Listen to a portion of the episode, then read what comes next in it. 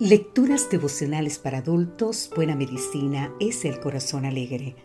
Cortesía del Departamento de Comunicaciones de la Iglesia Dentista del Séptimo Día Gascue en Santo Domingo, capital de la República Dominicana. En la voz de Sarat Arias.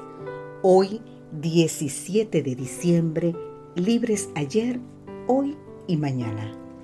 Leímos en el libro de Segunda de Corintios, capítulo 1, versículo 10 él nos libró y nos libra y esperamos que aún nos librará. Lorena llamó entusiasmada. Niños, niños, niños, necesito que me ayuden a contar el dinero que tengo aquí. Vengan todos ahora mismo. Los pequeños corrieron emocionados, subiéndose a la cama, voltearon el monedero y comenzaron a contar. Todos estaban contentos, se reían. 10, 20, 30, 40, 50, 60, 70, 75, 80, 81 y 82. 82 centavos, mami. ¿Cuál sería la sorpresa después de haber contado ese dinero? Ese dinero no alcanzaba para nada.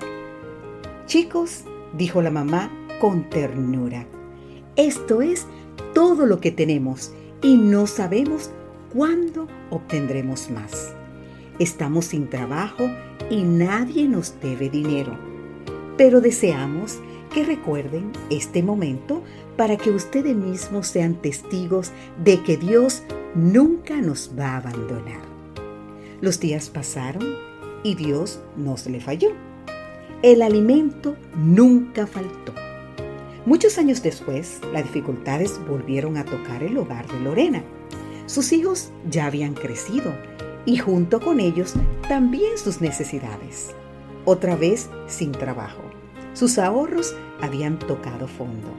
Con lágrimas en los ojos, Lorena comenzó a llorar lastimaramente por el complicado presente de su familia y por el incierto porvenir cuando de pronto le vino a la mente la escena de años atrás. Cuántas bendiciones habían recibido desde entonces.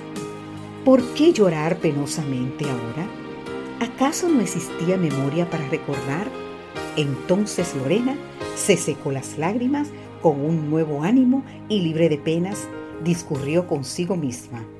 Dios nos libró de esa situación difícil en el pasado y para el futuro maravillosas promesas esperan todavía por cumplirse.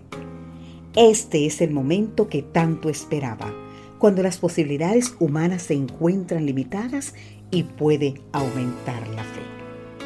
¿Voy a tratar de evadir este momento o lo voy a aprovechar para ser testigo? Una vez más, del tierno cuidado de mi Dios para conmigo y mi familia. Eso se preguntó Lorena. El momento en el que las posibilidades humanas se agotan es el escenario ideal que Dios tiene para actuar. Para algunos se trata de situaciones económicas, mientras que para otros de asuntos familiares o de problemas relacionados con la salud. Sea cual sea la naturaleza de tus problemas, puedes recordar que Dios está en el control absoluto de todo. Es posible que las condiciones no cambien inmediatamente, pero con seguridad el Señor puede transformar prontamente tu manera de ver las cosas.